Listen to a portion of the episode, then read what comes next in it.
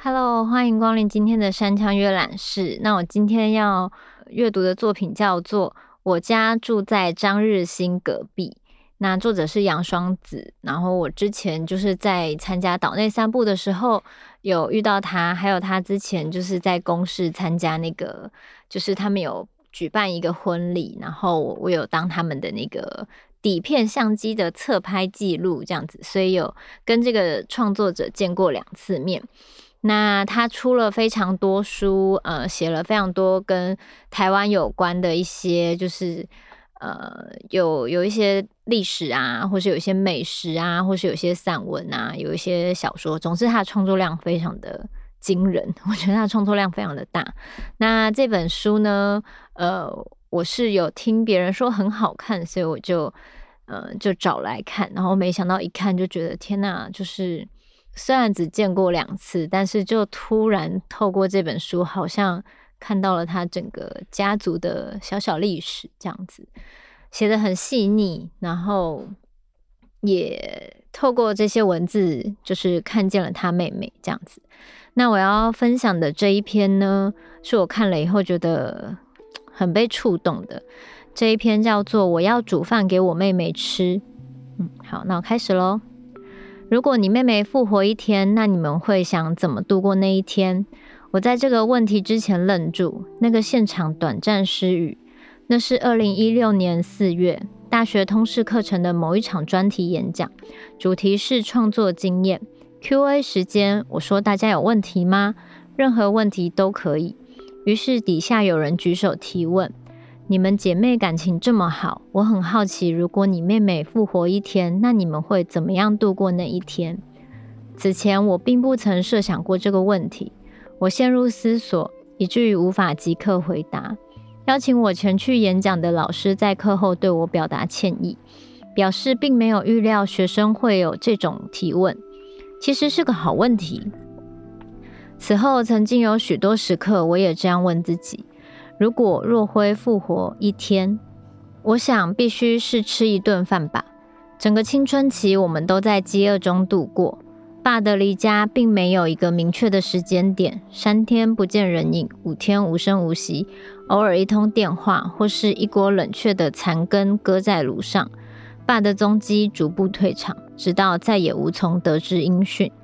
我们的国中二年级下学期，爸静悄悄地走完整个退场流程。我们的父亲抛弃我们了。我们的肉身比思想更早领会，因为我们没有饭吃。家族支援补位，阿北与小姑姑上场救援，支付营养午餐费、通勤公车费的是阿北，让我们在饭团店赊账吃早饭，不时折返老家煮顿晚餐的是小姑姑。这个家族正深陷修罗场，历经阿嬷癌逝、大姑姑官司缠身，我们爸跑路失踪，老屋超贷已四处救火的波折命运。阿北与小姑姑都有自己的小家庭，孩子们全是升学年龄，即使有心支援，也疲于奔命。我们上课日有早午餐，有时还有晚餐，假日不免几顿餐饭落空。我们在厨房里翻出干货，一篮皮蛋，家里米缸也尚未见底。一顿能是一人一颗皮蛋，沾酱油配白稀饭，直到吃空了那个篮子。印象深刻的不止皮蛋上的松花结晶，还是当时清晨时分电视重播琼瑶老电视剧的《青青河边草》，高胜美唱的片头曲听起来很忧伤。青青河边草，悠悠天不老。野火烧不尽，风雨吹不倒。重播时间是清晨五点钟，饭团店开张时稍晚一些。有几天我们可能没睡，也可能饿醒。静谧的清晨，敲开皮蛋硬壳，细心地剥去蛋壳与蛋之间的薄膜，不忍损伤一丝一毫。蛋白凝脂如冻，膏状的蛋黄略带尿腥，仰赖酱油提鲜。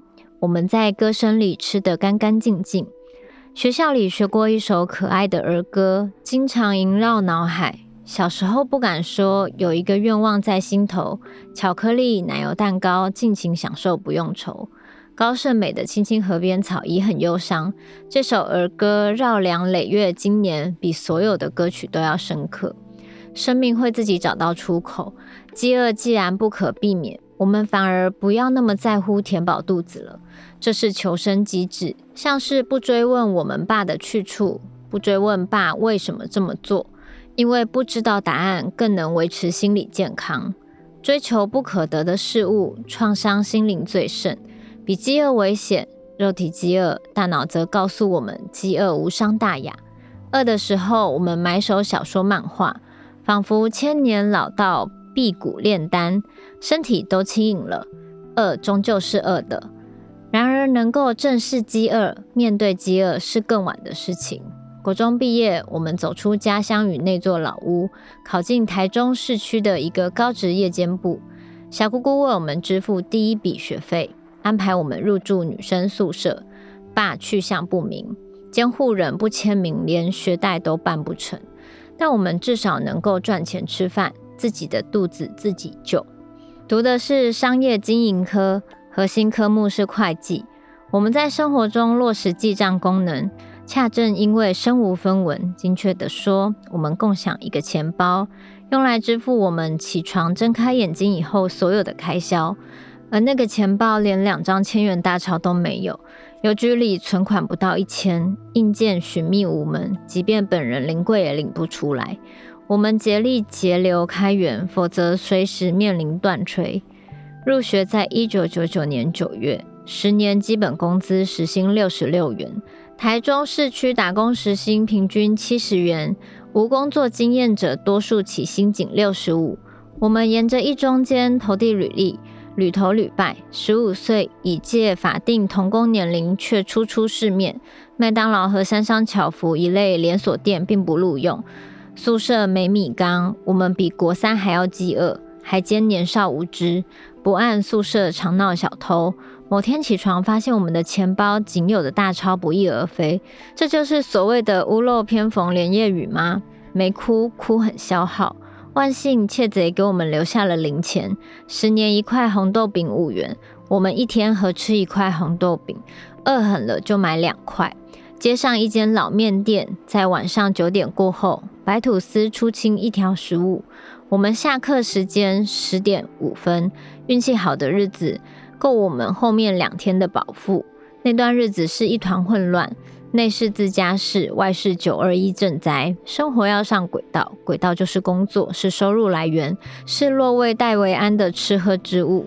我们必须记账，勇于面对赤贫的钱包。时至两千年元旦，经过记账的摸索期，若辉选在一年之时重新启用了我们的收支记账簿。第一笔记录上期所余二六九九，那就是我们全身上下。连同邮局存款的所有金额。两千年时值高一，我先后在鸡排店与面包店打工，但爱是恒久忍耐，又有恩慈，爱是不嫉妒，维持正常心智，秘诀其实相同。任何情绪都是自我耗损，最好物我两忘，恒久忍耐，如同忍耐牙痛。健保费积欠多时，我们自国三起各蛀了两颗臼齿，无门求治。剧痛时以米酒漱口，日子久了就不痛了。臼齿有破片，不时摇晃，伸手进去一小块一小块抠落，任它毁坏成嘴里的废墟。缴清健保费以后去看诊，牙医语带惊讶：神经全都蛀掉了，怎么那么耐痛？佛陀拈花微笑，我们不悲不喜。难的是面子。若辉在公司行号上班，中午总跟同事共餐。便当与店铺一顿午饭少不了五十元起跳，于成年上班族算不上负担，与我们每日支出费用的一半以上。拆东墙补西墙，唯有早饭压低价格，白馒头一个七元，追求营养就馒头加蛋一个十二元。最害怕同事中午吃小馆子，妻子隐吃卯粮。等于今天吃明天后天的粮，面子不能吃，为着面子不能不吃。我选择不吃鸡排店，十点上工可以跳过早上那一顿。街上有个小摊卖炒面，黄面与豆芽菜淋上肉燥，一份二十元；或者炒面隔壁摊的福州包，三个十元。另一边隔壁摊煎饺三个也是十元，六个即可全充一顿午饭，余下八十元足够买两人份的晚餐。若辉疑问我白天怎么只花一顿饭的钱，我说鸡排店供我一份咸酥鸡当早餐，当然没有。鸡排店兼卖手摇饮，员工每天能喝一杯冷饮。我用多糖绿抵一餐，闹胃痛之后改喝红茶。晚饭通常是鱿鱼羹面。酸辣汤饺都三十五元，或者炒面加大，再加卤丸卤蛋，比午餐丰盛。夜间不放学，胃底那点东西全部消化干净，饿剩。我们在宿舍里囤着走路买来的黑鸡排鸡丝面，零售一包九元，一箱更便宜。有意犒赏自己的时候，一次可以吃两包。饥饿不曾远离，最终在我们心底生根。但凡未劳，肯定是吃；喜悦吃，忧愁吃，庆功是吃，挫败也是吃。但尽管积蓄逐渐增加，我们十年不改一日三餐一百元吃饭钱，只有额外增加一笔名为伙食津贴的预算项目。高职后固定每月一千五，够我们奢侈花用。隔三差五买一袋十五元的现切水果，一块三十元的鸡排，一根十元的美式大热狗。以喂肚里的馋虫，实话说是穷怕了。我们害怕的不是没饭吃，是没饭吃的恐惧感。如果若辉复活一天，我想我们必须要有一顿饭，必须是美味的一顿饭。不要昂贵的餐厅排队名店，不是法国料理或者麻辣火锅，那不真正亲近。也不要是点心，比如鸡排、红茶、臭豆腐、丰润饼、卤肉饭、蚵仔煎、煎吐司与木瓜牛奶。尽管全部都爱吃，也想吃，但不够踏实。要正餐，且应是家常的一顿晚饭。我们吃过一顿差点流泪的晚饭，爸煮的。就在他逐日逆宗的那段日子初期，放学到家，厨房炉子上摆着原本不在那里的一个锅子，已经十天半月不见的我们爸。见锅如见人，一时欣喜上头，看清楚了，又秒速坠入谷底。那是一锅冷透的鲶鱼冬粉，色泽灰暗，毫无卖相。冬季吸干汤汁，有如水肿，筷子夹起即肝肠寸断。鲶鱼一股泥土臭，皮与肉与刺交错浮沉于冬粉之泥泞。而且我们本来就最讨厌吃鱼，鲶鱼冬粉加热以后，土臭鱼腥明显涌现。闻着味道已经很勉强，这玩意能吃吗？可是不吃，晚饭没着落。硬吞一口热腾腾、软乎乎的冬粉糊，入嘴犹如夏日蒸腾且滚过几条死鱼的烂泥巴，顿时天旋地转，怀疑人生。我们没哭，只是眼前一片模糊，把鼻水和死鱼烂泥巴一起咽进肚子里。此后一辈子，我们再也没有吃过任何一口鲶鱼。说到底，为什么是鲶鱼？为什么让鲶鱼跟冬粉一起煮？为什么要让鲶鱼跟冬粉一起在锅子里躺一个下午？为什么这种关头给我们弄一道地狱料理？这是世纪之谜。爸十五岁学艺，习烘焙、汉饼、西点、兼修，手把手教我们第一道料理是葱油饼。地点在我们家厨房，没有磅秤，也没有量杯。问怎么知道要放多少分量？答：用眼睛看。爸的眼睛是指针自动秤，双手是数位湿度计。杰米奥利佛三十分钟上菜，爸也可以。怕热不要进厨房。爸下厨直接打赤膊，油见胸腹时面不改色，拿酱油涂完了事。率性架势犹如安东尼波登。阿嬷信仰虔诚，初一十五拜祖先，总有一条完整的鱼。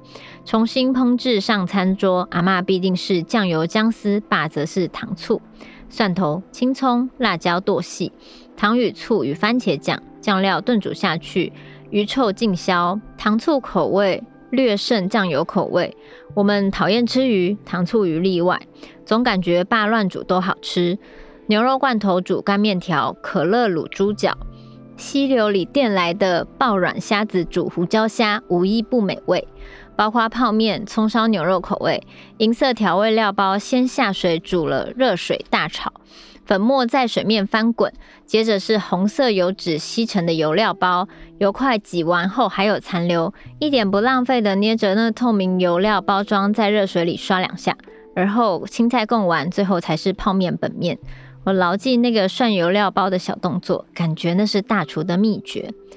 但国中二年级那个放学下午，为什么爸留给我们一锅鲶鱼冬粉？无解，有解又何奈？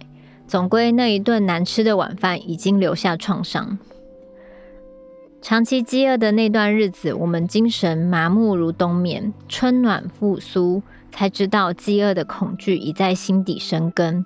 伴随饥饿而来的委屈，则蔓延长刺，还带深长的倒钩。此后，我们可以随意吃，却绝不妥协难吃。八十五出相关，我们也是。我们初入社会及餐饮业，高职三年间有八个月在鸡排店。长假短暂待过早餐店，余下日子都是面包学徒，经手成千上万块鸡排，几十个麻袋的地瓜，随机器搅拌分割几百斤的面团做面包，没削掉两次手指肉，不烫破几个水泡，不算是进过餐饮业。鸡排店油锅一百八十度，面包店烤箱两百二十度，夏天泡于热汗，冬天静迎冷风。我在工作里学习料理与人生之道。乃我厨艺道路的正式起点。高职毕业，我们迁出宿舍，落脚于北区五权路上破败的中央市场公寓大楼。老旧大楼风格独树一格，每个造访的朋友都说有既视感。对，就像香港的鬼片。走廊点灯也暗淡，每户门外都堆积着少用的器物，每样物件上面全蒙着厚厚的灰尘。大楼 B1 仍然点亮着招牌营业的地下街，就是浑然天成的一座游乐园鬼屋。然而，那个十坪不到的套房有单独浴室，有琉璃台可供下厨，买两张书桌、三架书柜，陋室有光。自我们离家，这是收纳我们全副身家的一方天地。我们开始为我们煮饭了。若辉下班在五点钟，夜间部大学第一堂课在六点二十分。轮不到他有时间料理，起先简单，一锅自来水煮沸，下肉丝、香菇、青菜与生面条。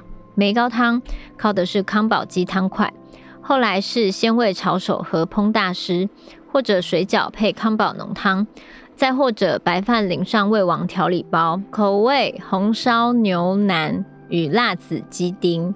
十年全联福利中心促销价可以低到十七元。逾两三年，再迁至离大学附近学校的南区高工商圈，存款渐长，不外带外食的日子，比以前更认真煮饭，舍弃合成调味料，口味逐年清淡。再几年，我们返乡读研究所，家人陆续归队，整座冰箱塞满食材。同样煮面，用的是 RO 逆渗透水，起手式必以葱蒜爆香，肉菜齐下。面与汤浓厚醇郁，唯一问题是厨房如山头，一山不容二虎。这家里有虎妈大姑姑、虎爸豆嗓，我不过偶尔路过的一只小老鼠。研究所毕业后，复迁入台中市区，住在小姑姑家透天厝对面的老公寓。公寓虽老，五脏俱全，安置以后，第一顿还是汤面。以红萝卜、洋葱、青葱、番茄熬了高汤，熬汤时感到前所未有的奢侈余裕，心有所感，写了个脸书贴文。从成功林老家搬出来，落脚在高中毕业后蜗居数年的五权路老公寓附近，宛如绕了一圈回归原点。中略三百字唠叨絮语，最末一句是有种感慨：一前一后，却原来已经十年了。绕了一圈，回归原点，像是离开家，又总是回到家。若慧看了贴文，第一时间按赞，再缓一缓，过来认真对我说：“你写得很好。”我表示：“哈。”若慧说：“看得想哭。”说得连我也想哭。十年流转，数度迁徙，始终没有着落。我们是无家之人，是失根的孩子，但没哭。我们总算能在一顿家常饭里安顿自己。人生必须上轨道，轨道是七所，是一天天一顿顿的饭。那一年是二零一三年，距离若辉过世剩不到两年时光。那个时候我们还浑然未觉。若辉养病，淋巴廓清手术让左手不宜受伤，连手表都不戴了。料理人照旧是我，金钱、时间与厨艺同步增长。那两年上桌的却是老样子。猪肉香菇汤面，更多的时候是意大利番茄鸡肉笔管面、洋葱鸡肉冻与牛肉寿喜烧。我每问若辉好吃吗？他总说好吃。我相信，也没有全然相信。若辉向来诚实，唯独对我盲目。国中时代，我们遭遇霸凌，彼此有过一番检讨，打算做点什么自我改进。若辉常考后对我说：“你的缺点就是优点太多了。”这种盲目程度，连我本人都目瞪口呆。但是盲目何妨？爱其实是盲目。如果你妹妹复活一天，那你们会怎么度过那一天？二零一六年四月大学通识课程那场演讲的 Q&A 时间，有人举手提问：“你们姐妹感情这么好，我很好奇，如果你妹妹复活一天，那你们会怎么度过那一天？”那个当下，我内心飞逝无数答案。如果若辉复活一天，仅仅是设想，我就鼻酸难耐。日后许多时刻，我拾起这个设想，总是忍不住眼泪全涌。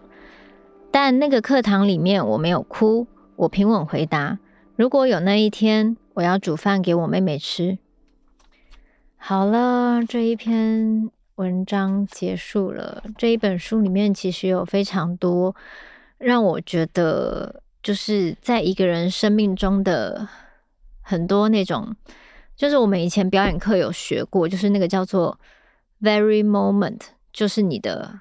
某一些非常的很关键的一刻，有可能是你在某些时候突然会脑中闪回的一些画面，或是一些呃，可能就此突然把你推上某一个另外一个人生看事情方式的转捩点之类的。那我觉得这本书里面有非常多呃，这个创作者跟他已经离开这个世界的妹妹的一些 very moment。然后，即使妹妹已经不在了，但是在呃杨双子的文字当中，或是在这一幕幕被唤起的画面，或是一个演讲后的 Q&A 之中，就是这些 moment，他就是又回来了。然后他书写下来的时候，就是把我们。这些读者就是我们不认识他妹妹，可是却透过他，仿佛很深刻的认识了这个对他很重要的亲人，这样子。对，所以这个书籍的名字呢，其实就是就是跟这个书非常的每一篇都非常的有关，因为他在描述他的家，那每个人的家长得不太一样，他从。家里的结构，还有家里的成员，还有他相依为命的妹妹，然后延伸出去看到的这个家，嗯，然后里面充满了我觉得很多很就是应该是永远不会淡去的画面，在这个创作者的生命中，所以可能大家在生命中也都会有一些这种 very moment，然后。